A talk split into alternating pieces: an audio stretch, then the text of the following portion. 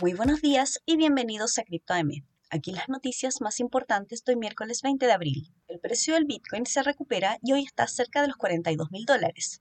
Pero si hablamos de volatilidad, quien dio la sorpresa en las últimas horas no fueron las criptomonedas, sino que el servicio de streaming Netflix, cuyo valor cayó en un 25% luego de revelar que perdió 200.000 clientes en el primer trimestre de 2022 y proyecta que perderá otros 2 millones de suscriptores este trimestre.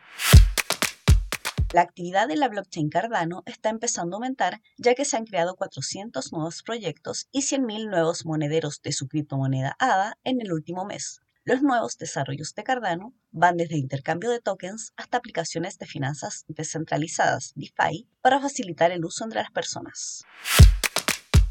El concesionario Porsche Towson de Estados Unidos anunció que ahora los usuarios interesados en adquirir vehículos de lujo podrán hacerlo realizando pagos con la criptomoneda Chiba Inu o CHIB, gracias a una alianza con el procesador de pagos BitPay. Y eso es todo por hoy. Muchas gracias por escucharnos. Recuerden visitar cryptomarket.com, suscribirse para recibir notificaciones de nuevos episodios y seguirnos en redes sociales. Que tengan un muy buen día.